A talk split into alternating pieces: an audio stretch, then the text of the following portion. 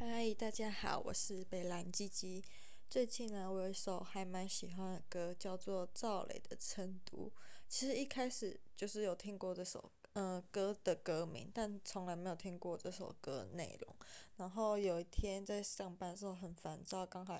点开 YouTube 的随机歌单，就听到它，就觉得它是一首可以让人在烦躁时候可以瞬间就是快速变平静的一首歌。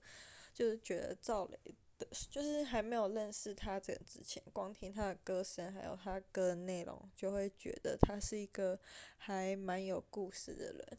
然后深入了解之后，觉得他还蛮酷的。就是高中毕业后，虽然有考到大学，但是他就是没有顺应着社会的。呃，就是社会的眼光，还有大家给予那个阶段孩子的要求什么的，就直接放弃入学机会，然后开始在中国是，呃，在中国各地四处就是到处旅行，还有写歌。觉得他是一个还蛮厉害的人，就很有，嗯，觉得他很有勇气，可以去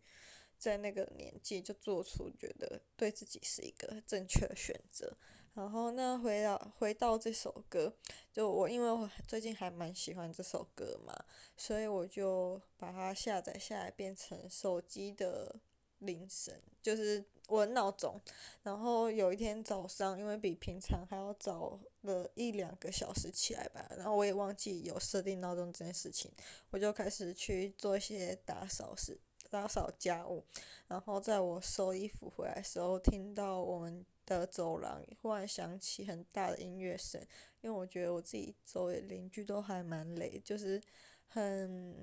就是很不太尊重别人。然后我就想说，靠，要是谁在这边放音乐放那么大声的？然后再仔细去听他歌的内容，想说，嗯，还蛮有品味，在放赵雷的成都。后来就觉得，平常有些邻居的行为再怎么讨厌，瞬间都会觉得。好像也是一个还蛮有品味的邻居嘛，嗯，